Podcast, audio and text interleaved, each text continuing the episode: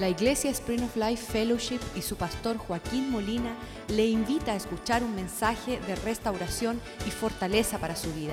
Sea parte de la visión Cambiando el Mundo. Padre, te damos gracias por tu bondad. Te damos gracias por lo que hemos escuchado con nuestros oídos, lo que nuestros ojos han visto, que tú estás haciendo una obra gloriosa en nuestro medio, Señor podemos tangiblemente ver la transformación de corazones, de carácter, oh Dios, de propósitos en esta tierra. En tu presencia tenemos una nueva revelación de quiénes somos y qué hemos de hacer en la tierra, Señor. Por eso Satanás se apresura para ofrecernos los reinos y la gloria de este mundo, Señor, a la cual decimos, Señor, que no vamos a postrar ante aquel engañador y mentiroso sino ante nuestro Padre, porque de Él viene toda buena dádiva y todo don perfecto. Usa tu palabra hoy, Señor, para transformarnos. Te lo pedimos en el nombre de Jesús, oh Dios. Que tu palabra sea lámpara a nuestros pies para no caer en el lazo del mentiroso ladrón que vino a matar, robar y destruir. Te lo pedimos en el nombre de Jesús. Amén y amén. Cuando llegué a la iglesia por primera vez, joven, adolescente, 16 años, y escuché Juan 10:10 10, dice, el enemigo vino a matar, robar y destruir. Matar, robar y destruir. Y yo no entendía eso. Yo no entendía que, quién era este ladrón que viene con la presencia de hurtar, matar y destruir. Y entonces no me impresionó eso como escuchar las palabras de Jesús que dijo, pero yo he venido para que tengan vida y la tengan en proporción de abundancia. Y yo decía, bueno, ya que uno tiene vida, ¿para qué necesita más vida? Eso es redundante, no, no tiene sentido. Y la razón por la cual tiene más vida, sino vida más abundante, es que Dios quiere que tú, de la vida que tú tienes, reparta de lo que no tienen que de la vida que tú percibes y Dios te entrega, Él te da la, da en medida mayor, en abundancia, para que tú seas propicio de ser bondadoso a no solo a tu familia, pero tu vecindad, tu ciudad, tu nación, las naciones de la tierra. Y entonces esa es la meta. Señor, tú me puedes llenar a mí a un nivel tan grande de vida que yo tengo una proporción para compartir y realmente para lograr ese, ese, ese objetivo, empezamos leyendo Apocalipsis 3, versículo 20. Este es el versículo que hemos leído en los últimos tres servicios, en estas series de, de alcanzar ah, el trono, alcanzar, uh, celebrar, reinar poder llegar. ¿Cuántos estuvieron el miércoles a escuchar la hermana Julieta en su estudio? Si no estuvieron aquí, vaya, se van para el infierno. No, mentira. No es así. Escúchame, ella dio una palabra para las mujeres. Y yo estaba allá en Texas, pero yo estaba viendo a ver quién faltaba. No, mentira. Yo estaba escuchando el mensaje porque yo quería aprender. Yo quería saber qué es, qué es lo que va a enseñar del porte. Todas las mujeres, por favor, pónganse de pies. A veces se, se desperciben y, se esconden detrás de los hombres y todo eso. Pero sabemos que ustedes son las que mandan. En otras palabras, Dios le ha dado a ustedes una autoridad para poder regir las naciones. Y así Cristo le va a dar a su novia sentarse con él en su trono para poder regirla. Entonces la mentira de Satanás, oh la mujer es tonta, es torpe, no va a poder, es débil, eso es puro cuento de Satanás igual que la novia de Cristo se sentará en el trono del Señor a reinar como una reina, ustedes todas tienen la influencia de un reinado. Y no está supuesto ser el reinado de terror que otras generaciones han hecho. Por eso no hay gloria de Dios. Entonces ustedes tienen que pelear como hizo Esther para decir cómo Dios me da una estrategia para yo cambiarle la bola a este necio que nos quiere destruir. Este que está haciendo todo un complot escondido para destruir el linaje del pueblo de Dios. Dios, dame una estrategia para yo sabiamente frente al trono de la gloria y la gracia de Dios, intercambiando, dice el Señor. Dice que ella se compadeció delante, compareció delante del trono del rey y intercedió.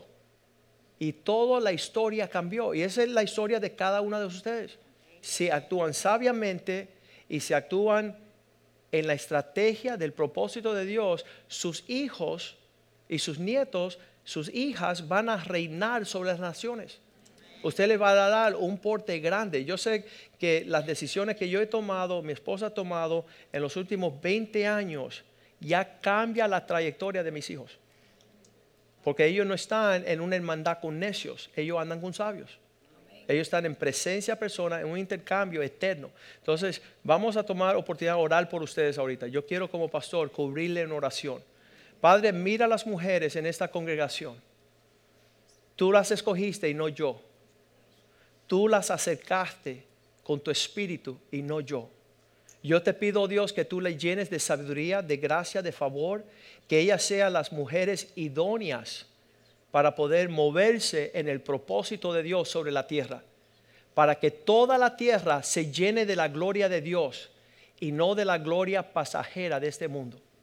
Pido que tú les corones con autoridad, que tú las vistas de honra, que ellas sean reconocidas en todos los tiempos como mujeres sabias y virtuosas en los negocios de su Padre que está en el cielo. Que sean hijas de renombre sobre la faz de la tierra que ellas pueden ser el ejemplo, Señor, que va a impactar las naciones como ejemplo a sus linajes y generaciones. Te lo pedimos en el nombre de Jesús. Amén y amén. Aleluya. Pueden sentarse. Apocalipsis 3:20 comienza con el Señor tocando en la puerta. Aquí estoy a la puerta y toco. Si alguien escucha mi voz, abre la puerta, entraré ustedes saben la diferencia entre cerrarle la puerta al Señor y abrírsela, ¿verdad? Eso es obvio. Señor, ven a mi vida, te quiero servir. ¿Qué es lo que tú quieres? No, cerrar la puerta, vuelve mañana que estoy ocupado. Una puerta cerrada. Y rápidamente el Señor Jesús nos lleva del toque a la puerta al próximo versículo que nos muestra si abrimos la puerta y cenamos con Él, estaremos sentados conmigo en mi trono, dice Jesús. No es cosa ligera, no es una decisión insignificante. Ah, alguien lo dijo así, o es todo o es nada. El Señor no quiere venir a ser el Señor de tu domingo dos horitas. Él dice, yo quiero ser Señor sobre tu vida en todo o no soy Señor en nada. Entonces Él quiere enseñorearse para llevarnos a un lugar y, la palabra más significante en toda esta cuestión no es el lugar como el sentimiento de victoria. Y él dice, el que es victorioso, la palabra allí ah, griega de venciere ah, es así como Nikeo. El que es victorioso, el que es Nicoeo, la, palabra del de, el nombre de mi hijo Nicholas Ah, Nico, eh, es la misma palabra, victorioso, y Leos del pueblo, el campeón de su pueblo. Eso es lo que significa Nicolás. Y entonces le puse Nicolás Joaquín, que dice, el campeón de su pueblo que Dios establece. Eso es lo que significa el nombre de mi hijo. Entonces nosotros en nuestra torpeza, cuando vamos a nombrar el hijo, no sabemos ni qué nombre le vamos a poner porque trae sin significado. Eh, me, alegro el nombre que Geraldo y Denise le puso a su hija, Victoria. Que tú vas a ser una campeona. Desde el vientre de su madre, ya los padres están diciendo, aquí viene una victoriosa. Y qué lindo es eso. Entonces Dios dice, el que venciere, el que es victorioso. Y hay un en nuestros tiempos, de todos los tiempos, siempre ha visto un, no sé si la palabra es fascinamiento. Eh, los pueblos están fascinados con el campeón. Ahí veo a Alex, cada vez que veo a Alex veo un campeón. Me alegra el corazón ver su anhelo de conocer a Dios y cumplir su propósito. Eso es un campeón. Y en un tiempo no sabíamos que éramos campeones porque nadie nos había dicho ni siquiera lo que es un campeón, pero estamos fascinados como, ah, vamos a decir, la humanidad está fascinada con los campeones. Y, les voy a comprobar esto. no hay episodio televisado y radialmente más escuchado que el Super Bowl.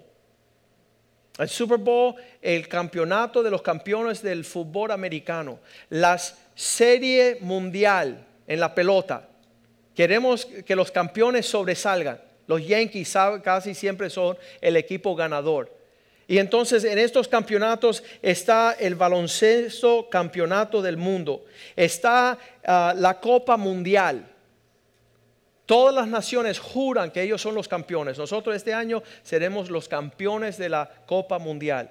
Queremos sobresalir. Estamos fascinados ocupa las poblaciones de la tierra. Anoche me llamó amigo mío y dice, Joaquín, rápido, paga el pay-per-view y paga para ver el Chocolate Hernández que va a pelear esta noche contra el otro. Y él dice, va a ser tremenda pelea porque ahí va a sobresalir un campeón. Y obviamente estaba cansado de nuestro campeonato, así que no lo ve. Estábamos fascinados por ir a Texas a traer cinco campeonatos, la copa número uno, campeones de todas estas reuniones. Sabes que un día tuve la oportunidad de estar aquí en el Doral, estaba el campeonato del golf. Y decía, ¿qué flaco ni flaco el tigre Woods este? ¿Qué, qué, pasa con este hombre? ¿Qué, ¿Qué, pasa? ¿Y por qué todo el mundo lo, lo, mira? ¿Sabes por qué la gente lo admira? Es un campeón. Y yo fui, me acerqué, un palito ahí, una pelotita. ¿Qué campeón y campeón? Y yo cuando vi ese hombre, y yo vi, no, no como él le lanzó a la bola y la metió allá al final, sino la forma que él tiene su porte. Como él caminaba por la cancha y solamente su caminar decía algo. Yo soy dueño de todo esto. Yo soy el máximo, el mejor. Y esa actitud es una actitud tremenda, pero eso es lo que está diciendo el Señor allí. El que es un campeón va a lograr sentarse conmigo. Yo me siento con los campeones. Y nosotros estamos traumados en esto porque de verdad ni anhelamos alcanzar a ese nivel. Mas ese es nuestro llamado. Y personas como Pablo que escribieron en, la Biblia y enseñaban, él decía estas palabras a Timoteo en 2 de Timoteo 4:7. Él termina estas palabras que son palabras tremendas, pero él dice, ¿sabes qué? Yo ya peleé la buena batalla, yo ya corrí la carrera, yo ya he vencido y he guardado la fe. Ya yo soy un campeón a lo que Dios me llamó a ser campeón. Ya yo estoy en la cima. ¿Sabes? Esta palabra campeón, yo tengo aquí la definición de campeón. Y, la quiero leer porque es tremendo y creo que que va a ser de bendición para nosotros. Campeón es aquel que determina ejercitarse, practicar, disciplinarse, comprometerse para nunca rendirse, nunca sentarse, nunca ir hacia atrás, ni desviarse hasta que alcance victoria total. Uno piensa ser campeón es, bueno, pastor, si, si yo no tuviera todos los problemas que tengo, quizás yo fuera campeón. Pero mira, hasta no pude llegar a Texas porque no tenía tiempo, no tenía dinero, estaba trabajando porque tenía oposición. Mi esposa se puso brava, mi hijo está aquí llorando, tiene que ayudarlo. Empieza, empieza estas personas a no entender que un campeón al inicio de su carrera sabe que tiene contratiempo, sabe que tiene pruebas, sabe que hay adversidad, hay conflicto, hay tribulación. Nuestro campeón se llama Jesucristo. Me hicieron una pregunta un día, dijeron, ¿y, ¿y cómo uno llega a ser campeón, pastor? Y le dije, bueno, hay que seguir un campeón, hay que imitar un campeón, hay que andar con campeones. Porque en ese ambiente uno empieza a pensar como campeón. Aunque sea como David, David decía, yo soy un gusano. Pero cuando él se enfrentó a Goliat, Goliat decía, soy campeón de los filisteos. ¿Quién es el campeón de ustedes? Y todos los hombres salieron a correr y se escondieron. Dice que estaban llenos de temor. ¿Sabes lo que no hay en el corazón del campeón? Un temor. No cabe en el corazón de un campeón temorizarse. Por eso Pablo le dice a Timoteo, no hemos recibido un espíritu de temor Eso no cuenta con nosotros. ¿Por qué? Porque somos campeones. Porque somos llamados a, mira, está lo común, lo averaje, y el Señor dice, el campeón es, eh, no, no es el natural, sino el sobrenatural. El campeón no es el común, es aquello que no es común. No es lo ordinario, es extraordinario.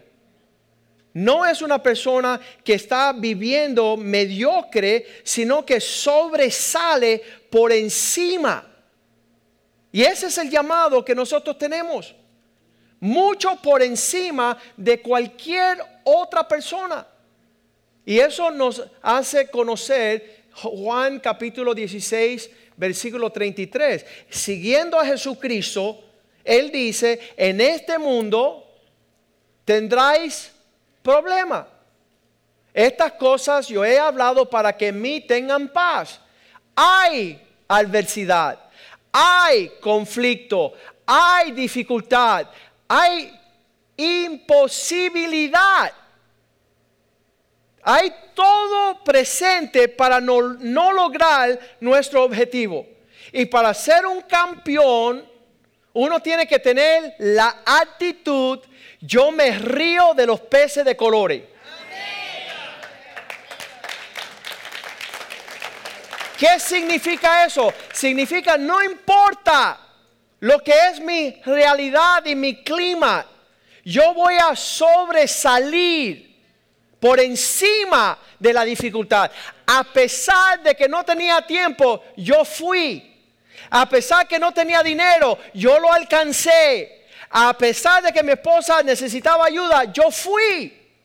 Porque nada va a tocar el corazón de un campeón. Nada se va a interponer. ¿Sabes por qué? El campeón no lo permite. Y David decía, ¿quién es este incircunciso diciendo que es campeón del filisteo y él no ha escuchado del Dios de Israel, del campeón de campeones.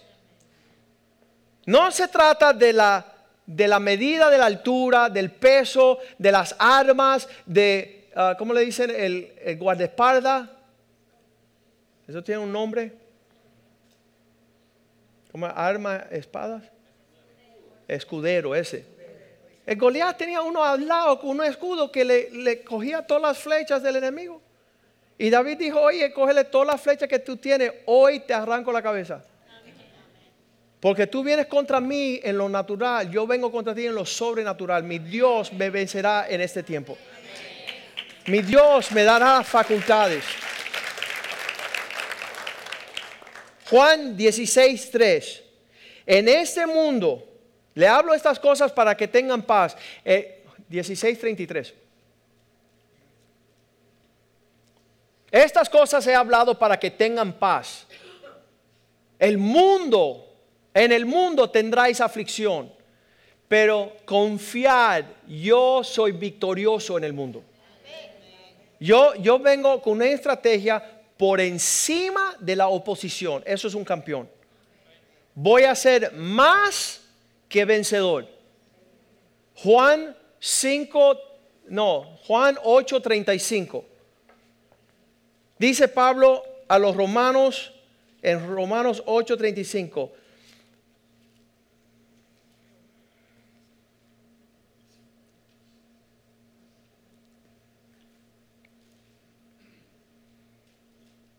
¿Quién nos podrá separar de esta relación con Cristo? ¿quién no vas a apartar de ser campeones? ¿Será la tribulación? ¿Habrá tanta tribulación que ya eso te vence para que tú no seas victorioso? ¿Para que tú no seas campeón? ¿Habrá angustia? Las cosas que nos angustian, que nos quieren robar nuestro llamado persecución, rodeado de personas que nos detengan de nuestro objetivo. ¿Habrá necesidad, hambre, desnudez? ¿Habrá peligro o espada? Habrá algo que contienda contra nosotros. Les voy a decir ahora mismo y fácilmente. A pesar de que Dios nos llamó a ser campeones, hay un sinnúmero de aflicciones y dificultades frente a nuestra llegada a alcanzar nuestro premio. Los hombres llegan aquí el lunes por la noche y dicen, pastor, todo lo que tú hablas es lindo, pero mira todo esto. Y le dijo, ¿y qué? Sí, pero mira lo que tengo. Y no importa. Eso no cambia el propósito y el destino del llamado de Dios sobre tu vida. Que en todas estas cosas, lo dice el 37, convencido que en todas estas cosas, antes en todas estas cosas somos más que vencedores. En el peligro, en la hambre, en la guerra, en la angustia, en la persecución, en la, hambre, en la desnudez, en todo lo que tú puedas enumerar como las causas que te van a descalificar, dice, en todas estas cosas somos más que vencedores. ¿A través de qué medio? A través del medio de aquel que nos amó. Entonces, nos podemos hacer esta mañana, lo podemos hacer eh, esta tarde, empezar a listar todas las cosas que podamos justificar. No, que si yo hago, entonces, eh, y tú empiezas a enumerar y sabes que eso no anula lo que Dios quiere obrar en ti. Nunca hemos permitido en mi casa, mis hijos me han llegado con cien mil excusas. Eh, papá, eh, ¿qué vamos a hacer? No importa. Vamos a seguir en el medio de la aflicción, en el medio de la tribulación, en el medio de la adversidad, eh, en la sangre, que nadie ha derramado sangre todavía en, la persecución, en la dificultad, en el medio de todas estas cosas, somos como el águila, vamos a volar por encima de la tormenta. Vamos a sal a nuestras alturas por encima de lo que nos enfrenta. Y eso permite alcanzar un campeonato. ¿Sabes lo que dice Pablo allí en Hechos 20:24? Él dice, lo primero que un campeón tiene que anular en su vida es el sentido de considerarse a él mismo. Ningún campeón consulta con sus emociones, porque sus emociones son engañadoras. la emoción fácilmente te hace decir así, pobrecito yo, nadie me toma en cuenta. Tú empiezas a tener una pena propia Tú empiezas a consultar con sus emociones y ya tú estás tirando la toalla si es un, boxeador. Ya te estás rindiéndote cuando el campeón nunca se rinde. Y Pablo puede decir, de ninguna cosa hago caso, ni estimo preciosa para mí mi vida. No estoy consultando con mis emociones. No estoy consultándome con esa voz interna que dice, esto no es justo nadie me está prestando atención. Un campeón nunca consulta con sus sentimientos para alcanzar, con tal de acabar mi carrera con gozo. Este ministerio que recibí del Señor para dar testimonio del Evangelio de su gracia en Dios. Pablo decía, ¿sabes qué? Si voy a ser campeón, no puedo seguir levantando el argumento de mi excusa. ¿Cuántas excusas tiene un campeón cuando va a salir a pelear? Es que no entrené suficiente. No es que no comí lo suficiente, no tuve la dieta, que no dormí lo suficiente, que no me entrenaron lo suficiente, que los guantes son malísimos, no puedo tirar el piñazo bien, los zapatos me aprietan.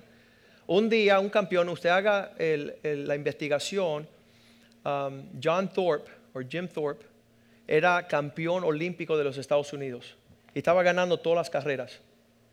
Y por la noche, la noche antes de la carrera más grande, le robaron sus tenis, uno de sus zapatos. Y yo se lo puse a los hombres, él testificó. ¿Cuántos piensan que quitarle un zapato la noche antes de la carrera, cuando él se despierta por la mañana, a un campeón quitarle el zapato, le vas a quitar el campeonato? ¿Cuántos piensan que le van a robar el campeonato? Un campeón no va a permitir que le, que, afecten su determinación de terminar en primer lugar. ¿Sabes por qué? Porque es campeón. Tiene un espíritu más excelente. Por eso las mujeres han sido llamadas a ser campeonas. Ah, dice que el virtud es la excelencia de la sabiduría. Una mujer piensa solamente en cosas altas de acuerdo al propósito de Dios. Y Satanás le ha robado eso y dice que la mujer sin discreción es como una puerca con aretes en la nariz. Es una tonta que solamente quiere impresionar lujos cuando no hay lujo. Solamente está fingiéndose en sí mismo. Quiero decir que tenemos el video aquí de un caballo que decían que nunca iba a ganar porque había el, caballo campeón. Ese se, llamaba ah, Sham. S-H-A-M. Y este caballo tenía todo, todas las apuestas. Pero había un campeón en esta carrera. Quiero que lo vean. Y usted me diga qué estaba en las condiciones de ese caballo para darle una gran golpiza a todos los caballos que estaban en esta. Vamos a ver este video bien rápido.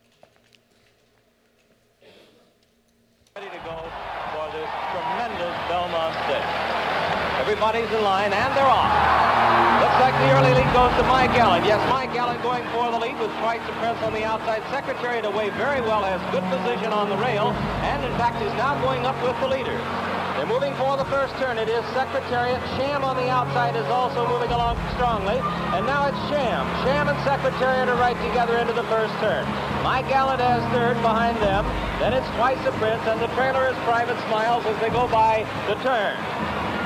Those two together, Sham on the outside. Sham getting ahead in front as they move around the turn with Secretariat second. Then there's a large gap. Make it eight lengths back to Mike Allen in third and Twice a Prince fourth. And Private Smiles is still the trailer. They're on the backstretch. It's almost a match race now. Secretariat's on the inside, by ahead. Sham is on the outside. They've opened 10 lengths on Mike Allen, who is third by a head, with a Prince fourth. Then it's another eight lengths back to Private Smiles, who is trailing the field. They continue down the backstretch, and that's Secretariat now taking the lead. He's got it by about a length and a half. Still Sham, 10 lengths back. Mike Allen, Twice a Prince. They're moving on the turn now. For the turn in Secretariat. He looks The lead is increasing. Make it three, three and a half. He's moving into the turn. Secretariat holding on to a large lead. Dan is second, and then it's a long way back to Mike Allen and Twice a Prince. They're on the turn, and Secretariat is blazing along. The first three quarters of a mile in 109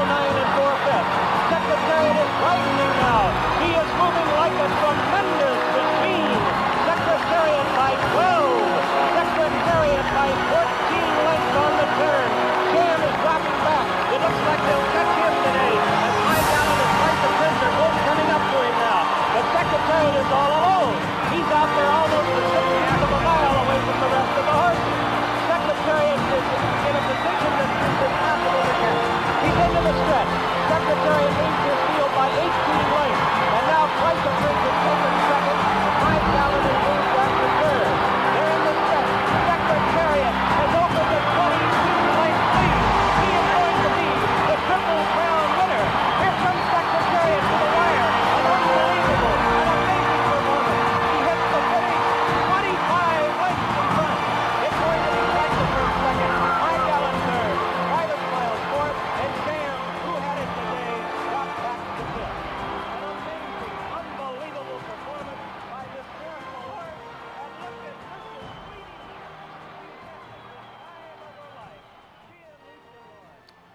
Ese libro que nosotros decimos que es nuestra manual de vida, las primeras palabras que yo escuché como adolescente es que cuando yo escucho la palabra de Dios, Él te hace cabeza y no cola. Todo el objetivo de la palabra de Dios es no para que tú fueras un miserable cristianito, pobrecito, denme, mi- denme lástima porque yo no he alcanzado. No, es la corona de campeones si seguimos la voz del Espíritu de Dios. Somos sobresalientes, victoriosos, campeones. Sabes, dice 1 Corintios 9:24, que es similar. Pablo, que estaba tratando de enseñar a los cristianos el llamado que tenía de Dios, dice, no sabéis que todos los que corren en el estadio, todos en verdad corren. Hay un montón que estamos corriendo. En todo el mundo hay cristianos que dicen ser estar corriendo la carrera de la fe. Pero mira lo que él clarifica y califica con esas palabras, pero solamente uno se lleva el premio. Muchos están corriendo.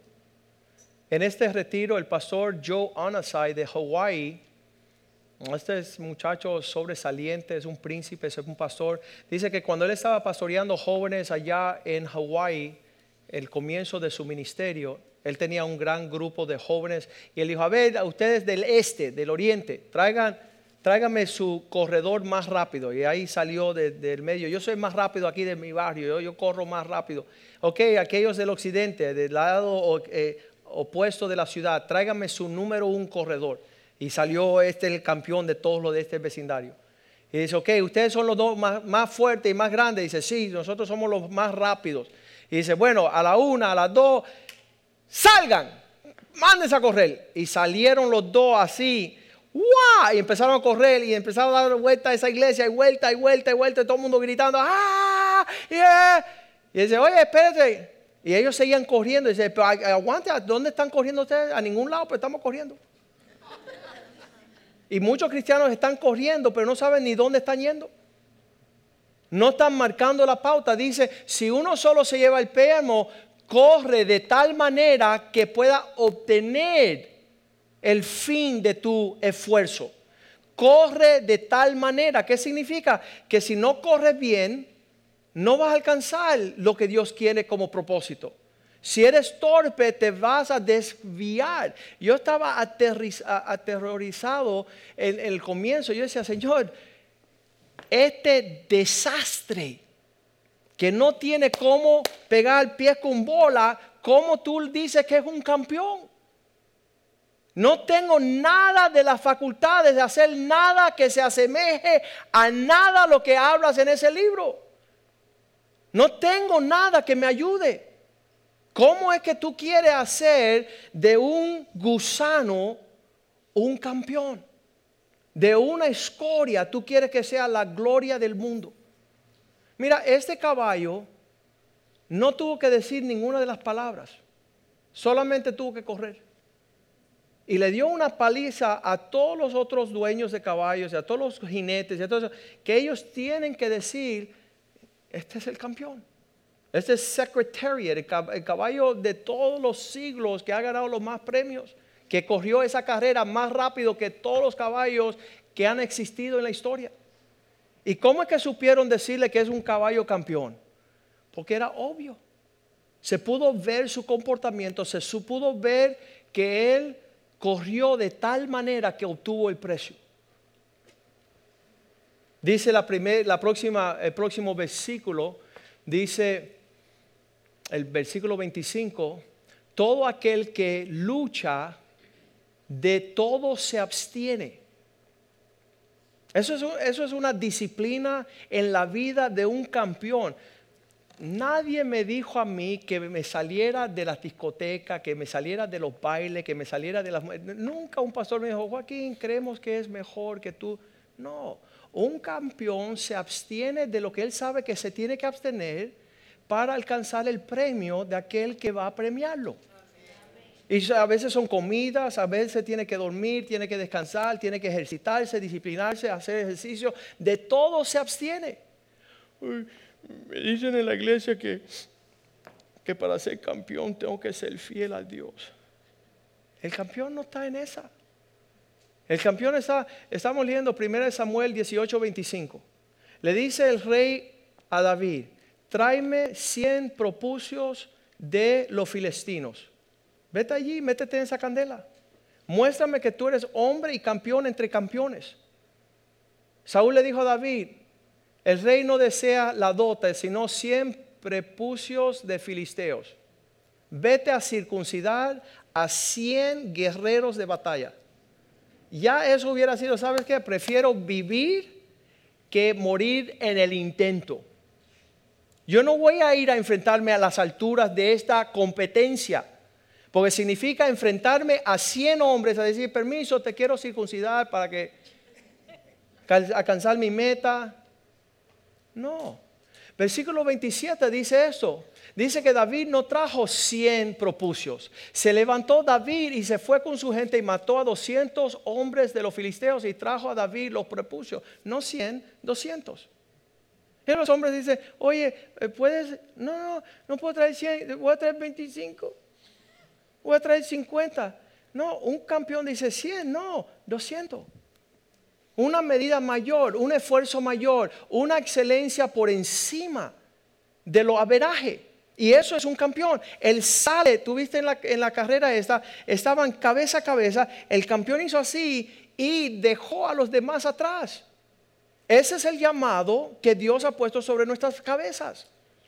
Y entonces eso produce un montón de desafíos. El versículo 26, 1 Corintios 9, 26, Pablo dice, aquellos, vamos al 25 de nuevo, perdón. El 25 dice, ellos se abstienen de estas cosas. Ellos a la verdad lo hacen para recibir algo terrenal, una corona corruptible. Las metas de un hombre natural es esforzarse para alcanzar algo que va a perecer, que no sirve. Pero nosotros para recibir una corona uh, incorruptibles. Ellos en verdad para recibir una corona de corruptible que va a pasar de gloria, pero nosotros para aquello que no pasa de gloria. el, campeonato que Dios nos está llamando es por encima de lo que el hombre natural está pensando. Versículo 26.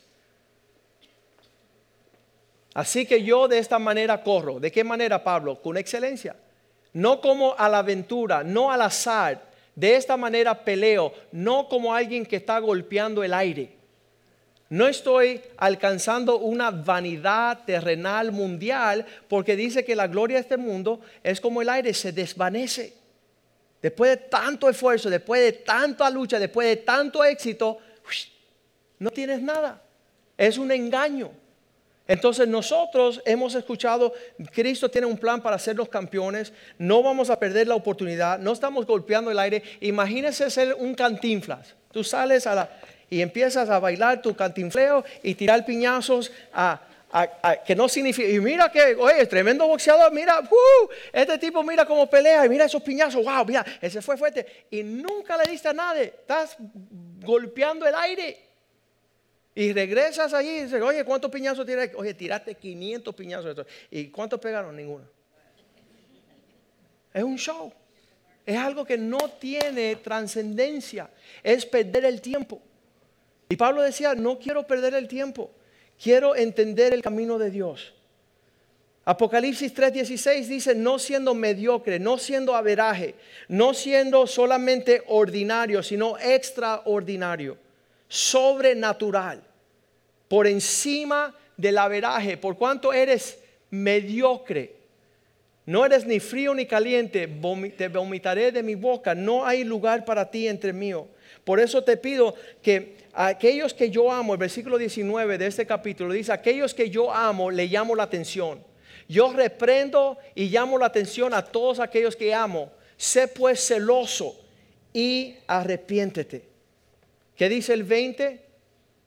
Yo toco la puerta.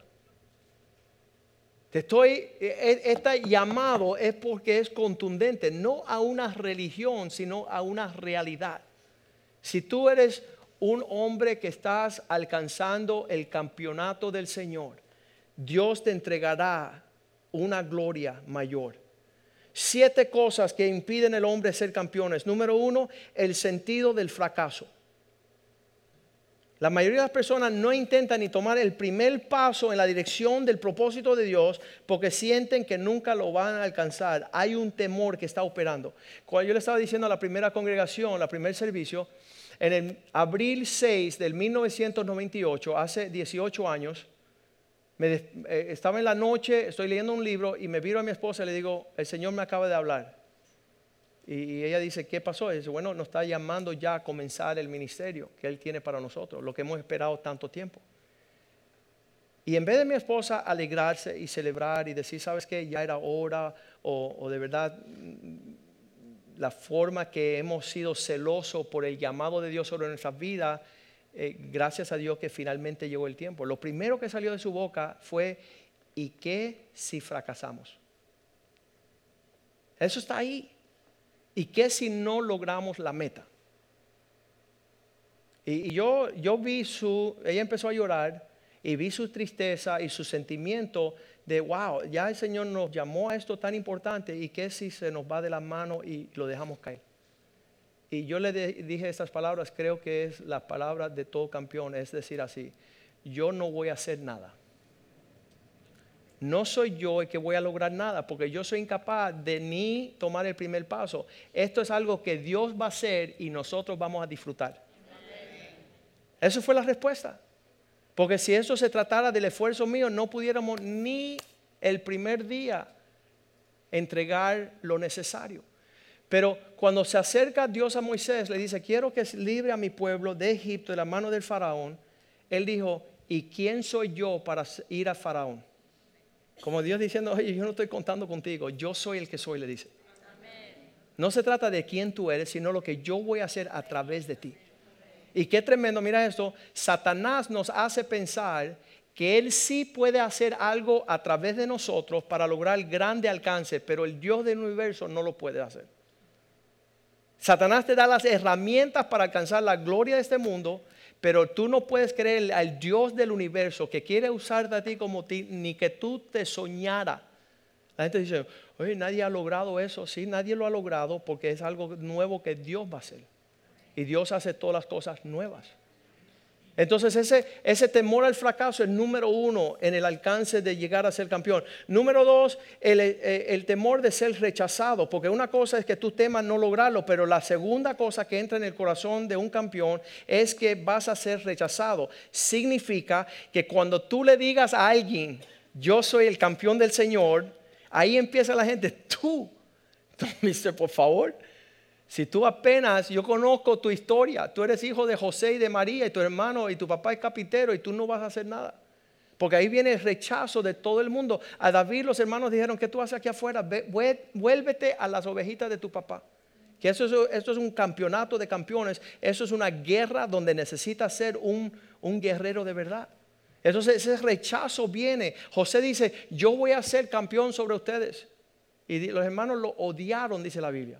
Ese rechazo que viene es, diga conmigo, natural. Es obvio que vas a tener oposición. Dicen los enemigos más grandes que van a tener son aquellos de tu propia casa. No va a decir, aquí viene nuestro campeón, el que Dios llamó, el que Dios puede hacer cosas grandes. No, va a haber un rechazo. Y un campeón tiene que saber que ese rechazo está presente. Estaba la historia del rechazo de un campeón que querían eh, enterrar. Mira la diferencia entre dos, un perdedor y un campeón. Estaban en un hoyo y lo querían enterrar y entonces agarraban la pala y tiraban al hoyo. El que no tenía corazón de campeón, con cada bonche de tierra que le llenaban, iba de, mira lo que me están haciendo. Me están hundiendo, me están enterrando. Y ya el hombre andaba por debajo de toda la tierra que le tiraban. El que tenía el corazón de campeón se sacudía y se paraba de la, encima de la tierra. Se sacudaba y se paraba encima de la tierra. Y mientras más tiraba, más subía él del hoyo. Él no permitía que el rechazo lo detuviera a él de alcanzar la meta que Dios le había entregado. Pero otros se dejan enterrar rápido. Número tres, el temor de sobresalir. Ahora tú me dices a mí, ¿qué pasó con este caballo? Que era obvio en el estadio y en todo el mundo lo veían sobresalir. yo me siento raro cuando la gente empieza a verme sobresalir. Yo, prefiero mantenerme aquí mediocre entre todos los... No, si Dios te llamó a ser campeón es para que tú sobresalgas. Y para que tú marques una parte, una, una uh, miras una marca de referente. Que las personas pueden medir lo malo que ellos están haciendo por lo bueno que tú haces por la excelencia del Espíritu que está sobre ti. Y esa, esa medida de sobresalir y no mantenerte ahí mediocre y común, y todos los cubanos somos así. Oye, ya es hora que todos los cubanos sean como Cristo y sobresalgan y puedan ser algo mucho por encima de lo que los cubanos han hecho por 100 años. El temor de fracaso, el temor de rechazo, el temor de sobresalir yo puse aquí el clima negativo. ¿Cuántos sabe que un campeón vive rodeado de un clima negativo? Nunca lo vas a lograr, nunca lo vas a hacer, nunca vas a poder, nunca vas a hacer, nunca vas a poder ir, nunca va a poder. Y es, es, es una crítica negativa constante, que si tú tienes un oído para eso, va a destruir tu vida. Número cinco, el temor de lo desconocido. Como nadie lo ha hecho, ¿para qué vamos a intentarlo? Ustedes no saben, en los últimos 15 años, cada vez que voy a tomar un viaje misionero, llegan todo el clima negativo. Se abrieron las puertas en Nicaragua, oye, los sandinistas están matando a los americanos. No vayas allá, eso es peligroso. Fuimos a Yucatán, dice, los narcotraficantes están matando a la gente, decapitando a todo el mundo. Hasta el pastor allá me dijo, oye, no venga porque están decapitando aquí los narcotraficantes. Y yo le dije, oye, pastor, si yo no voy a viajar en base de las malas noticias, entonces me voy a quedar en casa y no voy a ningún lado.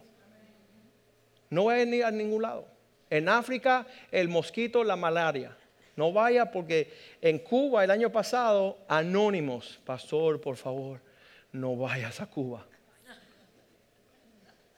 Va a venir todo lo negativo. Y si tú estás escuchando lo negativo más que escuchar la voz de Dios, tú estás muerto. No puedes pelear el campeonato. No puedes batallar la batalla. Número 6. El temor de que ocurra lo peor. ¿Por qué tenemos una visión siempre? Ah, cuando yo estaba en la universidad, eh, se me acercó un profesor y él vio que yo estaba preparándome para ir a estudiar leyes. Y él me dijo, Molina, tú no tienes las facultades de ir a ser abogado. Yo casi le dije, gracias, gracias, profe. Agradezco su voto de confianza. Y si hubiera escuchado a aquellas personas que me rodeaban dándome todo, todo, estoy escuchando voces que no concuerda con el propósito de Dios, que no concuerda con una visión de 1 Corintios 2.9, cosas que ojo no vio, significa, oye, nunca hemos escuchado o visto que la, ojo no escuchó, oído no escuchó, ojo no vio, oído no escuchó, ni subió el corazón del hombre, las cosas que Dios ya tiene preparadas para aquellos que le aman. Son cosas desconocidas. Y Dios la va a traer a la luz a través de sus campeones. Número siete, este es bien importante, es el, el caer en la crisis de un resultado positivo. ¿Qué significa cuando un campeón empieza a tener campeonatos? ¿Qué es lo que destruye un campeón? no que perdió la pelea, sino que la ganó y entró en un espíritu de orgullo. Yo soy el mejor, nadie me puede detener, yo soy lo máximo, yo soy la, autoridad, ah, y te haces un diablo. Entonces un campeón nunca permite que lo eleven por encima de los pies de Cristo. Que nosotros estemos siempre humildes, siempre diciendo esto, este don me lo dio Dios, e, este talento fue algo que Dios puso en mi corazón y, sirve para servir a mis hermanos, para amar la humanidad, para glorificar el nombre de Cristo, siempre manteniendo a, a Dios en las alturas. En esos años que hemos logrado alcanzar una medida de prosperidad ministerial, cada vez las personas dicen, oye, esa fue tremenda palabra de Dios. Yo digo, fue palabra de Dios, no fue mía fue enseñanza, fue la bondad de Dios que abre su corazón de nuevo para darnos un poquito de su presencia y de su propósito. Entonces nosotros no nos alcemos a una soberbia. Romanos 8:39 dice allí, en todas estas, 8:37, perdón, 8:38. Pues estoy persuadido, estoy seguro, después de este mensaje hoy, podemos tener la certeza que ni nos puede sorprender la muerte, ni la vida va a obstacular, ni los ángeles, ni principados, ni potestades, ni lo presente, ni lo porvenir. Versículo 39. Ni lo alto, ni lo profundo, no importa qué situación me eleve a las alturas o lo profundo que yo caiga, ninguna otra cosa creada nos podrá separar del amor de Dios en Cristo Jesús, nuestro Señor. Que nosotros sepamos nuestro llamado de ser campeones, que nosotros evitemos caminar por debajo de este llamado. Pablo dijo esas palabras, soy lo que soy por la gracia de Dios. Ah, un hombre me dice, Molina, pastores como usted, que, son muy radicales y atrevidos, siempre caen. Y le digo, mira, si hay algo que se llama la gracia de Dios, que es la que me sostiene, me suelta, yo caigo. Pero mientras la gracia de Dios me sostiene, no hay caída. No hay, no hay no alcanzar ser un campeón para Cristo. La meta es, como dice Pablo, no lo he alcanzado todavía, pero una cosa hago, me voy a esforzar por lo que queda por delante. Quiero ser como ese caballito que ahí estaba par en par, pero él seguía en las facultades de un campeón y terminó 35 medidas por delante de todos los otros caballos. Vamos a ponernos de pies en esta mañana, esta tarde, y, reconecte. ¿Sabes lo más lindo que tú le puedes decir a tu esposo? Tú eres un campeón para Cristo. A tu esposa, tú eres una mujer que, que, es una campeona. Tú, tú vas a sobresalir. Tú tienes un espíritu más excelente.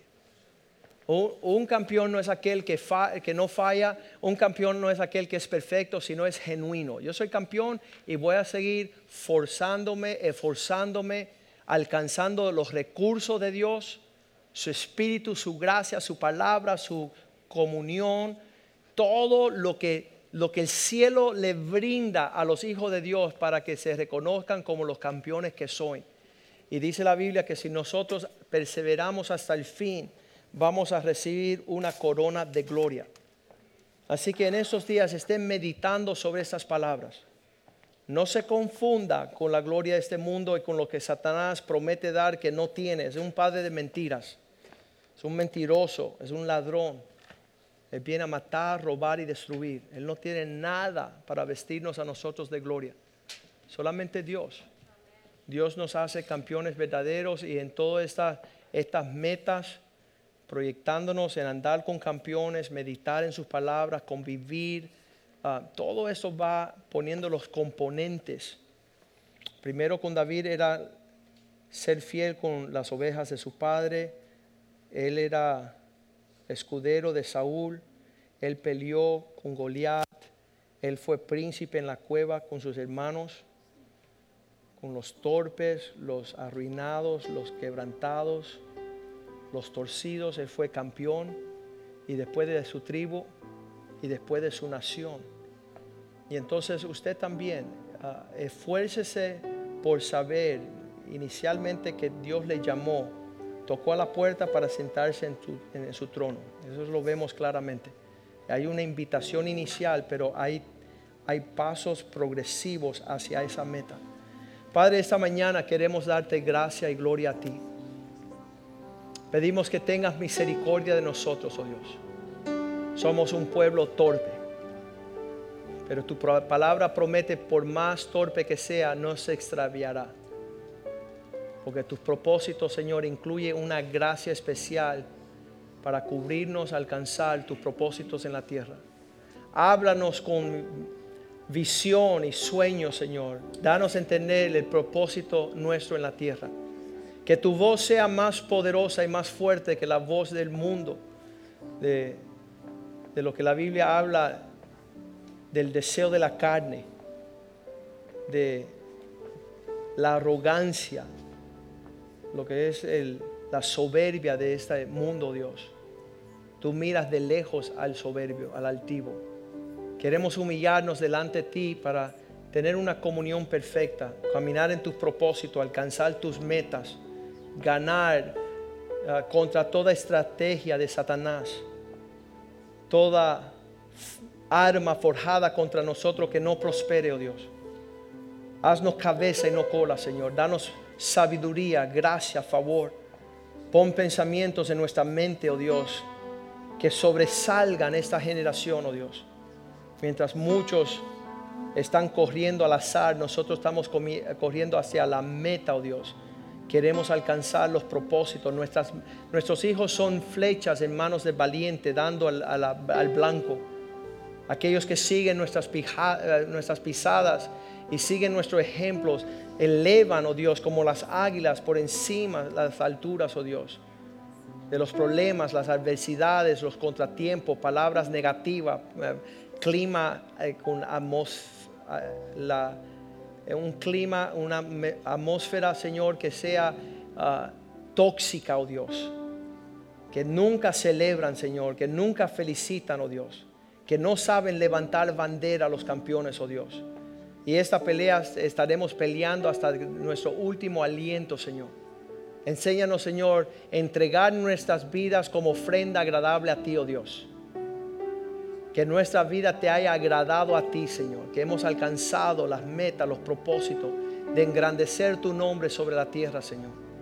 Yo pido por los hombres en esta congregación, los hombres que escuchan este mensaje, Señor, que sean príncipes entre tu pueblo, que busquen usar sus esfuerzos, sus talentos, sus tesoros para la gloria de Dios. Puedan ser vestidos, oh Dios, de vestimentas justas, oh Dios, las vestimentas de lino fino, blanco, resplandeciente. Te damos gracias por Jesucristo, nuestro campeón, que nos mostró la actitud, el esfuerzo, corrió en una forma que te agradó a ti en todo tiempo, Dios. Señor, yo pido una gran medida de bendición financiera sobre esta casa, sobre cada familia, oh Dios. Que no haya temor de, insuficiencia, Señor, que no haya hambre, que no haya necesidad, sino que tú le entregues una porción abundante, oh Dios, para que te sirvan con alegría y no comprometan, oh Dios, para aquellos que es conveniente y comprometan, Señor, su convicción, su carácter, su pasión para agradarte a ti. Te damos gracias por las mujeres, oh Dios, que puedan unirse en el mismo sentir y corazón con sus esposos para tomar un lugar de autoridad, un lugar de renombre, un lugar de reconocimiento para tu gloria. Te lo pedimos en el nombre de Jesús. Y el pueblo de Dios dice amén, amén y amén. Salúdense unos a otros en el amor del Señor.